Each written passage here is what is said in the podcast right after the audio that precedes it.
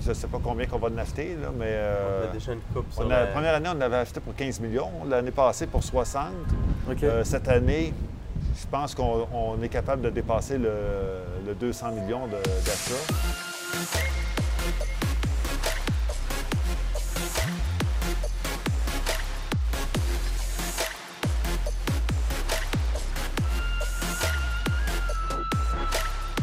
Hey, bonjour tout le monde. Écoutez, on est à Saint-Lucie aujourd'hui. Il fait super beau. Puis ça, c'est notre épisode de Negotiation Million Dollars, négocier les autres mises. Puis aujourd'hui, j'ai le plaisir d'avoir avec moi du monde qui ont beaucoup d'expérience. Jean-Pierre Campeau, cofondateur, et Michel Hillman, cofondateur de Onyx, compagnie de gestion. Écoutez, j'ai le privilège de les avoir ici, puis vous partager de l'information avec vous. Puis surtout, c'est des gens qui, ont, qui sont marqués récemment avec un gros événement de Onyx. Il y avait plus de 450 personnes du monde de calibre. Alors, euh, j'ai le plaisir de, de vraiment euh, aller chercher de l'information privilégiée ici. Merci beaucoup, messieurs. Ça fait plaisir. Est-ce que j'ai manqué quelque chose dans tout ça? Dans la présentation? Tout est parfait. Onyx Gestion immobilière commerciale. Commercial, Ouais, exactement. commercial. industriel. Tout à fait. Parfait. Donc, euh, je vais commencer avec une question, si ça ne vous dérange pas. Ce qui m'a beaucoup frappé, Jean-Pierre, quand on s'est rencontrés il y a peut-être deux, trois ans à un événement du Club immobilier, euh, on s'est parlé brièvement, on ne se connaissait pas, mais tu m'as vraiment impressionné par le fait que tu étais un des premiers, vous étiez un des premiers à faire une acquisition par action. Oui. Donc, acheter une compagnie qui détient des immeubles. Euh, puis ça, c'était pas super connu dans le temps. Là, on, on parle de, plus en plus, mais je pense que vous avez gagné de l'expérience. Puis maintenant que ça devient populaire, vous, vous êtes un des premiers à, à l'avoir fait. Donc, j'aimerais juste savoir pourquoi vous avez choisi de procéder ainsi. Bien, en réalité, on a eu l'opportunité, euh, quand j'ai commencé avec Michel avec Onyx, on a commencé euh, par trois projets que Michel avait déjà en main, euh, avec lesquels ça l'a tourné en transaction de vente d'actions. OK. Fait que c'est un vendeur qui, qui nous a montré un peu comment faire en- dans les. Il l'a fait plusieurs fois dans sa carrière euh, pour des ventes d'entreprise. OK, c'est un vendeur qui vous a montré Oui, ça. tout à fait. Wow. Puis là, on a eu, euh, on a eu, le- on a catché vite à quel point, dans certaines situations, ça pourrait être extrêmement intéressant. OK. Entre autres, euh, pour, euh, dans ce cas-là précisément, on a réduit de façon importante nos mises de fonds. OK.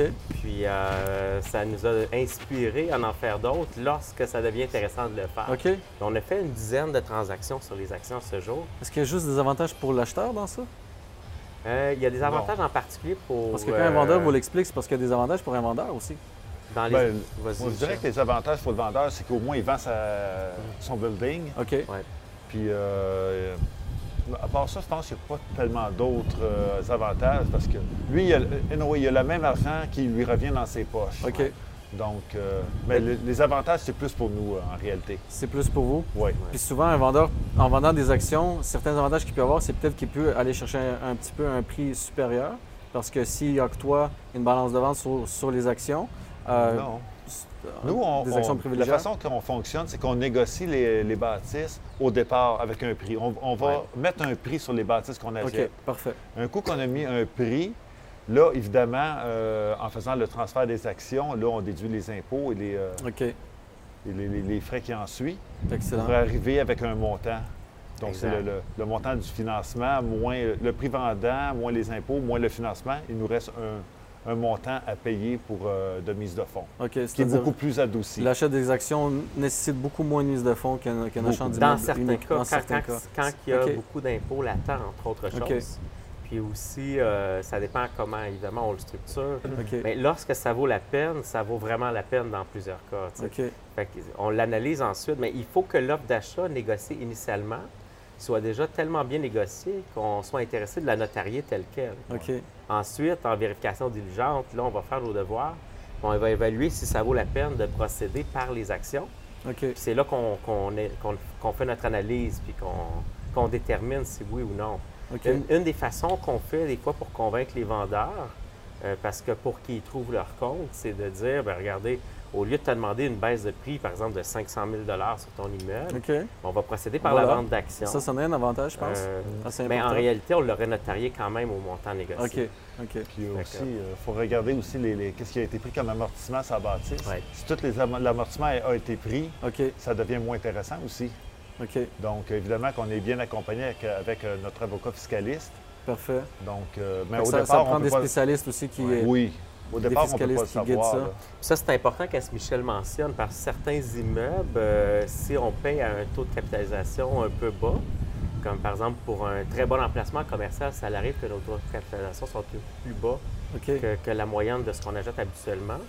À ce moment-là, si le, si, le, si le prêt hypothécaire est suffisamment élevé sur l'immeuble, puis qu'il n'y a déjà plus d'amortissement qu'on peut prendre, euh, on peut se faire amorcer par les impôts en fin d'année. Ça fait qu'il faut faire le calcul comme il faut Il faut bien faire le calcul. euh, pour savoir dans quoi qu'on s'en va et jusqu'où étirer l'hypothèque.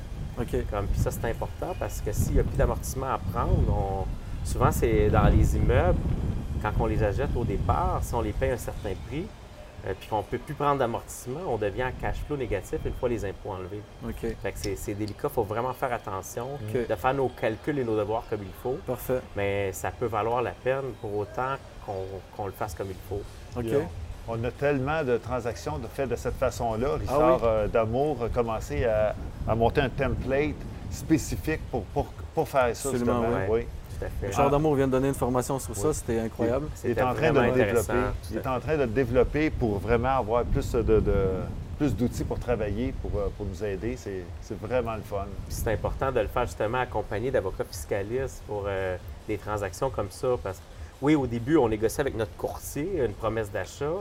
Par contre, du moment qu'on commence à négocier une vente d'action, on embarque l'avocat fiscaliste dès le départ de cette négociation-là. Mhm. Parce que c'est lui qui va nous guider à travers ça puis s'assurer. euh, parce que là, la vérification diligente doit non seulement être sur l'immeuble, mais aussi sur la corpo. OK. Fait que ça est extrêmement important. Puis pour savoir s'il y a des pièges ou si ça vaut la peine ou non d'acheter la compagnie, mais ça prend un avocat euh, qui, va, qui va pouvoir nous aider, un avocat fiscaliste. Comme, Absolument. On ne peut pas le faire tout seul, je pense que c'est- ça, c'est ça que vous vous dites, puis ça prend des spécialistes. euh. Donc, ça m'amène à une autre question. Euh, c'est quoi les choses importantes à savoir quand on veut procéder ainsi? On commence par où?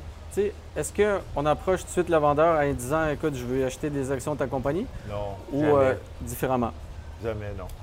Euh, on fait une offre d'achat euh, standard, Promesse d'achat standard. comme, euh, comme d'habitude. Avec nos courtiers. Là, C'est ça. Mais là, nous, on regarde aussi, là, notre première observation est de savoir, là, en posant des questions aux vendeurs, évidemment, ça fait combien de temps que tu as la bâtisse? Euh, si ça fait un an, il a payé un million, puis il a revend 1,2 million, tu sais, c'est pas intéressant. Pas intéressant. Mais Il l'a pas amorti, C'est plutôt pour du long. quel- Quelqu'un qui est propriétaire depuis longtemps, c'est ça. idéalement. idéalement. Si ça fait une dizaine d'années qu'il a la bâtisse, euh, le gain en capital est quand même plus élevé. Donc, euh, le, le risque d'avoir des, plus d'impôts à payer est là. OK. Donc, c'est à partir de, de ces critères-là qu'on qu'on peut envisager d'acheter la bâtisse euh, par les actions. Fait que si je comprends bien, vous faites une promesse d'achat normale. Ouais. Puis si dans la transaction, vous voyez qu'il y a un avantage de faire ça ici, on peut le faire ici, mais votre intention, c'est quand même d'acheter la bâtisse. Oui. C'est pas juste parce qu'on peut acheter par vente Non, d'action. pas du tout. C'est pas du tout ça si le l'actif but. n'est pas intéressant à acheter, ça. on ne l'achètera pas. Ouais, il faut pas l'acheter. Il faut C'est- que nos Je pense que c'est important de le dire à certaines personnes parce que c'est pas juste ça qu'il faut regarder. Il faut regarder vraiment euh, d'acheter la bâtisse. Puis s'il y a un avantage, et dans un de mes dossiers, c'est arrivé C'est que... pas toujours intéressant. Là. Ouais. Dans certains cas, c'est même désavantageux d'acheter la corpo. là. Exactement. C'est ça. Ça, c'est- c'est c'est très bien dit. C'est ça. Puis, Et euh, souvent, c'est une deuxième négociation qui embarque. OK. Parce que là, on a négocié la C'est- première c'est avec vrai, les c'est conditions. vrai. Mais ensuite, on C'est une autre le- vérification diligente. Oui, une autre vérification diligente et un autre prix de vente. Parce que le prix de la bâtisse et le prix des actions, c'est deux choses. Là. C'est ça. Et souvent, c'est- il peut y avoir une mésentente entre les deux spécialistes. Le spécialiste du vendeur, le spécialiste de l'acheteur. Donc, les deux avocats fiscalistes peuvent ne pas arriver aux, aux mêmes conclusions, puis ça arrive souvent qu'ils n'arrivent pas aux mêmes. Et là, c'est là qu'il y a une deuxième négociation qui embarque. OK. Ça, c'est important de, Mais justement, ça, est-ce que ça amène un, un niveau de risque un petit peu plus élevé sur- dans, dans la transaction que, que ça se peut que les fiscalistes s'entendent pas ou... euh, Bien, il y a toujours un Ouais. risque d'acheter une compagnie, mais il faut l'évaluer en D'accord. vérification diligente. Mais si la, la, la, la dite bâtisse n'est pas intéressante à l'acheter par les actions, finalement, pour X raisons, on va l'acheter de façon standard, là, euh, OK. avec une banque à charte, il n'y a, il y a pas de problème. S'il y a deux fiscalistes qui s'entendent pas, on va dire, Ouais. regarde, écoute, on va pas embarquer dans, dans Ouais. une autre négociation où est-ce qu'on risque de le perdre. Si on voit que c'est fragile, on va juste retourner en arrière puis on va l'acheter pareil. Puis, Mais euh, là où ça fonctionne le mieux, c'est quand qu'on dit au vendeur, une fois négocié, on, lui dit, bon, maintenant, qu'est-ce qu'on te propose? C'est d'acheter tes actions, d'évaluer si ça vaut la peine. Puis on va faire faire le travail par ton propre fiscaliste. Puis notre fiscaliste va contre-vérifier. Puis là, ça, lui donne confiance parce que c'est pas notre spécialiste qui l'organise, OK. mais c'est quelqu'un qui a déjà confiance depuis des années, qui va venir faire le travail pour euh, transformer l'offre d'achat en vente d'actions. OK. Puis évidemment, c'est contre-vérifié par Richard Damour et son cabinet. Excellent. Puis là, ça. Parce qu'en utilisant son propre spécialiste, la relation est déjà établie. Fait qu'on a plus de chances de C'est vrai. Ça, c'est très vrai. si je nommais les avantages pour l'acheteur d'acheter en, en compagnie, puis après ça, on va retourner au vendeur. De, Euh, de vendre en compagnie Ouais. pour l'acheteur? Ouais. Ben, d'acheter une compagnie euh, Pour par- nous? par, par la, Ben, ouais, parce qu'on pour- la vous taxe. comme étant De un, on sauve la taxe de bienvenue. C'est important. Ouais. De deux, on va sauver un pourcentage sur la mise de fonds parce qu'il va y avoir des impôts reportés. Ouais. Donc ça, c'est les- je pense que ce seraient les deux plus grosses. euh, OK. euh, Il y a aussi le troisième, ça serait qu'on peut aller. euh, certaines banques euh, sont plus. euh, euh, sont moins ouvertes à ça, mais de façon générale, on peut aller déjà en refinancement de l'immeuble. Parce qu'il n'y a Avant pas de achat ou vente après? au moment de l'achat. Au moment de l'achat, OK. Pourquoi? Parce qu'il n'y a pas vente d'actifs. L'immeuble n'a jamais été vendu. OK. c'est ça. Donc, c'est c'est la corpo qui est vendue. Donc, le- l'immeuble est toujours détenu par le même la même compagnie. propriétaire qui est la corpo depuis une dizaine d'années. OK. Fait qu'on se présente en tant que nouveau actionnaire de cette corpo-là. Fait qu'on demande un refinancement et non pas un financement. Donc, on n'est pas plafonné par le prix d'achat. OK. Fait que ça, c'est intéressant. OK. Euh, parce qu'on peut, si on a bien négocié, comme on fait habituellement, on peut des fois aller chercher un financement beaucoup plus élevé que si on avait acheté en conventionnel. OK. C'est un autre Puis point des fois, on peut même financer Intéressant, 100% de la valeur Ouais. qu'on a payée, Dans certains cas, dans oui. certains cas. Oui. OK. C'est très intéressant. Donc, moi, je vois aussi quelques avantages euh, du- aux vendeurs de faire ainsi. Puis, euh, corrigez-moi si je me trompe, un des avantages, c'est de faire la transaction. Tout à fait. Parce que ça se peut que la mise de fonds soit tellement grande qu'il Oui. Oui, y a moins d'acheteurs qui sont capables d'acheter. Fait que Oui. le plus d'acheteurs qu'il y a, avec une mise de fonds réduite, le plus qu'il y a le pouvoir de vendre. Puis de deux aussi, des fois, il y a une assumation de prêt. Oui. Puis personne n'aime ça, puis il y a une pénalité. Oui. Fait que Ouais, dans certains vrai. dossiers, j'ai vu que le vendeur économisait 20, 30 000, 50 000 en Ouais. pénalité euh, avec son institution pour avoir fait une vente d'action. Dans, dans plusieurs cas, ça Dans arrive. plusieurs cas, ça arrive. Dans plusieurs cas, on va assumer l'hypothèque qui est en place. Ouais. C'est ça. C'est excellent. Mhm. Écoutez, euh, j'ai- j'aime bien ce que j'entends. Euh, là, c'est euh, un peu particulier parce que vous êtes dans le commercial. Oui. Il n'y a pas beaucoup de monde qui sont dans le commercial, puis beaucoup de monde ont peur de commercial puis l'industriel. Mhm. C'est quoi qui a fait que vous avez vu l'avantage? C'est quoi qui vous a inspiré confiance dans le commercial? Parce que d'ap- d'après ce que j'entends, les gens ont peur du fait que c'est des locataires qui sont difficilement trouvables, que des compagnies peuvent être euh, je non, pense- non solvables après un bout. Moi, je pense Michel. qu'on a beaucoup moins de compétition dans le commercial. Beaucoup de moins de compétition. Donc, euh, moins, de com- euh, moins de compétition. Donc, les prix sont quand même mieux. Les rendements sont de- supérieurs de deux à trois fois plus. Donc, c'est un peu ça. Rendement supérieur et non concurrence. OK. Ouais. Vraiment Ça, supérieur. euh, Puis, Mais euh, moi, euh, moi j'ai j'ai fait au début uniquement du résidentiel, OK. du multilogement, des maisons, tout ça. Euh, Puis si c'était pas d'avoir un partenaire qui connaît déjà le commercial, je serais probablement pas allé. Ouais. Parce qu'il y a un niveau de confiance que j'avais pas et de connaissance aussi. Parce que oui, c'est facile de faire un calcul sur une grille d'analyse, mais c'est beaucoup plus complexe que ça, de comprendre la dynamique des, des commerces, des, des emplacements stratégiques, de quel endroit est bon, quel endroit est mauvais. C'est pas si simple que ça. les bails, comment ils sont, sont Les montés? bails, comment sont montés, c'est quoi l'impact, euh, comment comprends. ça se Il y a finance. beaucoup de petits détails à vérifier. Pensez-vous que c'est plus difficile que le multilogement? C'est- Moi, je pour avoir vu les deux euh, de façon assez récente, c'est pas plus difficile, C'est mais autant quand on apprend à faire du vélo, comme euh, euh, il faut réapprendre. Le, le marché est comme. Moi, je vois ça comme deux marchés parallèles complètement Ouais. différents. OK. C'est pas les mêmes contacts, c'est pas les mêmes banquiers, c'est pas les mêmes courtiers, c'est pas la même façon d'évaluer les immeubles, d'évaluer les locataires. C'est, Pas c'est- la même manière de financer. ce que je pense, c'est que c'est pas plus difficile à apprendre, mais il y a moins de formation à faire sur le marché. Fait que la porte d'entrée, il y a une barrière plus à l'entrée qui est plus difficile. Le niveau de risque, quand on ne connaît pas ça, c'est plus facile de se planter en commercial, à mon avis. Parce que quand on ne connaît pas ça puis on fait un, un- un mauvais coup, on ne peut pas relouer aussi facilement que si c'était des logements. C'est ça. Si tu ne sais pas comment calculer une bâtisse euh, commerciale, euh, le- ouais, sa valeur économique, tout ça, tu peux te faire, tu peux te tromper d'un million facile, facile, Facilement, facile. Tu peux payer un million trop cher, Ouais. comme ça. C'est ça. Tu sais, OK. puis un- de perdre un locataire qui représente 45% de ton immeuble, Oui. ou même 100 des fois. Oui. Comme euh, si tu sais pas, ben d'abord comment le louer, puis que tu n'as pas les reins solides pour pouvoir supporter ça. Ton local peut être vide 5 ans, 10 ans. euh, tu sais, on avait un immeuble qu'on a acheté, ça faisait 15 ans qu'il était vide. OK. Euh, ensuite, tu sais, comme autrement dit, le fait de, de perdre un locataire en résidentiel, tu peux te reprendre. C'est ça, assez facilement. Euh, en commercial, ça peut être une question de vie ou de mort là, pour l'investisseur qui n'a pas des grosses réserves financières puis qui n'a pas des grosses ressources. Là, souvent, c'est des gens qui commencent et veulent en faire un peu. Autrement dit, la porte d'entrée est quand même un peu plus difficile, à mon avis. Mais une fois qu'on connaît la game, puis surtout si on a un bon partenaire qui Quand tu connaît es ça, embarqué sur l'autoroute, ça ça, fait- roule, ça roule plus vite. c'est ça, exactement.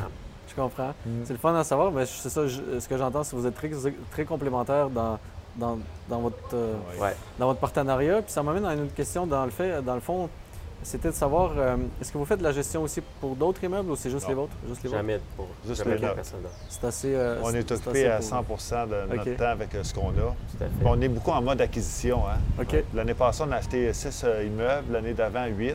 Wow. OK. Donc, euh, cette année, ben, je ne sais pas combien qu'on va en acheter, là, mais euh, on a déjà une coupe sur on a- la- la première année, on l'avait acheté pour 15 millions. L'année passée, pour 60. OK. Euh, cette année, je pense qu'on on est capable de dépasser le, le 200 millions d'achats. On a déjà des gros, gros dossiers euh, qu'on est en train de, de traiter. Ah, Euh. Parce qu'on très a trouvé une, une recette qu'on réplique, puis on ne sent pas de plafond ni de restriction. C'est les deux ensemble avec nos, nos connaissances par- OK. qui fait Par que ça fonctionne comme ça. Par contre, euh, l'immobilier commercial, c'est pas un café instantané. Les négociations sont très longues. Ça prend des mois et Ah des mois. OK. Versus un multilogement, que quand il est annoncé, il faut que tu mettes ton offre d'achat quasiment la journée même, sinon il va en avoir 10. Ouais. Euh, dans le commercial, c'est différent. Puis les négociations peuvent prendre euh, Des mois. des mois et des mois. Ouais. On a un qui a pris quoi, 18 mois? de Ça a pris- 14-18 mois? Ben, Oui. Parlons de la négociation, justement. C'est euh, c'est une des forces que vous avez. Oui. Puis dans le commercial, comme vous dites, ça prend du temps et beaucoup de patience. c'est ça. Puis l'important, est-ce que vous croyez en une relation win-win entre l'acheteur et le vendeur dans le Toujours, commercial, dans la négociation? toujours. Puis c'est la base. Puis on est fait de même, les deux. On, OK. on- on- on aime dire qu'on on- on n'aime pas les gens qui tirent la couverte toutes de leur côté. Ah oui. Il Bon, faut là, que ça soit des deux côtés. tu sais. Ça fait que, je pense que la base de ce qui fait que ça marche bien, c'est que euh, on n'essaye pas de justement tout étirer de notre côté, puis on essaye de faire en sorte que tout le monde soit gagnant de la transaction, et d'y aller avec la logique aussi. Moi, je suis très fort au niveau des chiffres, Michel aussi. Euh, moi, c'est plus les tableaux d'analyse, les stratégies, ces choses-là. On se complète parfaitement. Puis dans une négociation, ensemble, les deux, on est très fort. Puis qu'est-ce qu'on aime faire, c'est avoir un bon courtier presque toujours avec nous pour nous accompagner pour l'offre d'achat initiale. C'est souvent Michel qui va l'initier. Ensuite, Mm-hmm. Après on ça, va on prend le rencontrer le vendeur. Euh, Et en collaboration avec le courtier, c'est Que- nous qui va driver le show pour finir la négociation, Ouais. les deux ensemble. OK, je comprends le concept. J'ai une question, puis on va élaborer un petit peu là-dessus parce que je veux que démystifier le mythe de- de- d'utiliser un courtier dans, dans- dans une trans- dans une grande transaction. C'est pourquoi vous engagez un courtier euh, intermédiaire entre, euh, entre le vendeur puis... Ben, d'abord, les courtiers. Ben, vas-y, Bah. Michel, d'abord. Euh, Oui. ben, c'est rare qu'on va acheter une bâtisse directement du, ven- du- du vendeur. OK, Euh, nous, les bâtisses euh, nous ont proposé. On, on travaille à peu près avec euh, cinq courtiers euh, immobiliers, euh, commercial, euh, commercial, industriel. C'est eux qui nous apportent les deals. OK. Euh, mais il y en a, sur trois, je te dirais qu'il y en a deux qui sont très, très, très euh, performants. OK. Les, euh, les autres euh, le sont aussi, mais un petit peu moins. Puis ça- Ceux-là, on aime mieux négocier. Un coup que l'offre d'achat est rentrée, puis tout ça, on aime mieux négocier directement avec le vendeur. OK. Euh, Avec le courtier étant présent, mais vous aimez aller chercher le contact avec le vendeur aussi? Oui. C'est de important, ce confiance contact-là, parce que le vendeur, on lui donne le goût de nous vendre et de faire des affaires ensemble. Absolument. C'est l'objectif premier. Puis pour nous, si ça ne marche pas aujourd'hui, c'est pas plus grave que ça, parce qu'on sait qu'il va avoir le goût de nous vendre, puis à un moment donné, le Faut- téléphone va ressonner, puis En parlant directement avec le vendeur, on sait aussi qu'est-ce qu'il veut. C'est c'est quoi les raisons de vendre? Ouais. Euh, souvent, c'est pour prendre leur retraite euh, ou ils veulent, euh, ils veulent se euh, défaire d'un immeuble pour en acheter un plus gros. Euh, savoir aussi s'il est, isolé tout seul dans une compagnie. S'il est Ouais. isolé tout seul dans une compagnie, oh, ça lève le flair de dire peut-être qu'on va pouvoir l'acheter celui-là par action. Savoir ça fait combien de temps qu'il l'a. C'est ça. En, en parlant directement avec le vendeur, euh, on a les informations voulues, puis on- ça, nous- ça nous Absolument. aide beaucoup dans le Si futur. c'est pas le courtier qui vous amène, vous préférez aller chercher tout seul euh, aller chercher ces informations directement avec le vendeur. Si le courtier est bien informé puis qu'il sait exactement ce que son vendeur veut, je pense que c'est un atout pour un La acheteur plupart comme du vous. temps, les courtiers avec qui on fait affaire, là, la plupart du temps, ils nous arrivent avec déjà beaucoup d'informations de qualité et de conseils. Et de conseils. Comme euh, on se fait notre propre idée, mais il emmène une très bonne valeur comme conseiller aussi, puis c'est important. Puis Ils nous, de- ils nous donnent leur avis, mais c'est sûr qu'on va faire à notre tête pour qu'est-ce qu'il y ait un peu de la négociation. Absolument. Mais il y a un, un travail d'équipe qui se développe avec Travail nous d'équipe, euh, absolument. Souvent aussi dans le commercial, euh, industriel, quand c'est des REIT immobiliers, euh, ils veulent toujours avoir des gros dépôts. OK. Tu sais, des dépôts de 200, 300, 400 000 piastres. euh, ça, nous, au Nix, on n'en donne pas. OK. Donc, euh, là, souvent, euh, rendu à cette étape-là aussi, le vendeur veut nous parler, puis euh, pourquoi tu ne veux pas donner le dépôt, tu n'es pas sérieux, tout ça. Euh, L'année passée, sur sept offres d'achat qu'on a fait, on a notarié six. Donc, c'est sûr que quand on fait une offre d'achat, on, on achète la bâtisse. Mais le vendeur, lui, au départ, il ne sait pas. Ouais. en, en ne voulant pas de donner de dépôt, il ne sait pas le sérieux de, de la chose. OK. Oui, oui, c'est sûr. Il faut Ouais. que vous démontriez un sérieux pour, pour Ouais, c'est fidéliser et avoir une bonne relation. Puis surtout, je pense que vous êtes fort là-dessus, c'est de bâtir des relations avec des courtiers, des vendeurs, puis de, de constamment leur démontrer que vous allez jusqu'à la fin. Exact. Mais voici, on- pour s'y rendre, c'est ça, ça que se prend. Puis Michel, À moins qu'il y ait une bonne raison de se désister, tu sais, ça c'est sûr. Vérification exactement, c'est ça. et tout, mais ça arrive pas souvent. puisque tu me parlais, Jean-Pierre, puis ce que j'ai adoré, que j'ai lu dans un livre, c'est ne pas juste essayer de, de montrer des problèmes dans une transaction, c'est de mettre euh, la partie, si je peux dire, de l'autre côté de la table, à trouver des solutions avec vous. C'est pas un problème, à- c'est pas votre problème à vous, c'est un problème à tout le monde. Quand on est dans une table de, de négociation, on, on négocie pour les intérêts de tout le monde Oui. Dans des circonstances qui est une transaction immobilière, mais tout le monde doit participer, tout le monde doit trouver des solutions. Puis c'est encore mieux si ça provient de l'autre partie, la solution. Donc vous pensez que serait la bonne. Donc Tout à fait. c'est en réalité, ce qu'on vise, c'est d'avoir euh, un match des intérêts. On a nos intérêts comme acheteurs, qu'on ne veut pas payer trop cher, puis qu'on veut bien financer notre ça. immeuble. Exactement. Puis on veut s'assurer que qu'est-ce qui nous est présenté fait du sens. L'intérêt du vendeur, mais il veut vendre, puis à, au con- à des conditions qui font du sens pour lui. L'idée euh, derrière, euh, je pense, qu'est-ce qu'il faut faire, à mon avis, puis qu'est-ce qu'on fait assez bien, c'est d'éviter d'embarquer dans une confrontation. Absolument, OK. Parce Non, que ça, du, moment du que ça serait une situation de confrontation, nous, on va, on va faire un pas en arrière puis on va baquer. Euh, le but, c'est de d'y aller avec nos intérêts communs Ouais. puis de les faire matcher. OK. Puis de Ouais. trouver les solutions au fur et à mesure. Puis souvent, c'est les vendeurs qui trouvent avec nous, les Ouais. solutions. Parce que si tu étais en mode confrontation, tu as des grosses chances euh, de ne pas, de pas acheter la bâtisse. Puis on est quand même très, très, très occupé. On n'a pas de temps à perdre. Ouais. Puis on, on essaie de- d'avoir le 100% de succès. Pour donner un exemple à- au public qui nous écoute, disons que vous avez appris dans une transaction récemment qu'un des locataires désire quitter. Puis lui, c'est un, disons, 25% du deal en, en revenu. Oui. Puis là, vous devez renégocier le prix, vous devez revoir les conditions. Mhm. Puis moi, je suis le vendeur. Comment vous aurez peut-être m'approcher avec cette... euh, Souvent, là, quand on sait ça, le vendeur, il est quand même. euh, il veut le vendre, il veut le vendre à son prix. Sûr qu'il est au courant. entendu. Souvent, on va lui offrir euh, d'avoir une garantie de bail pendant trois ans de sa propre poche.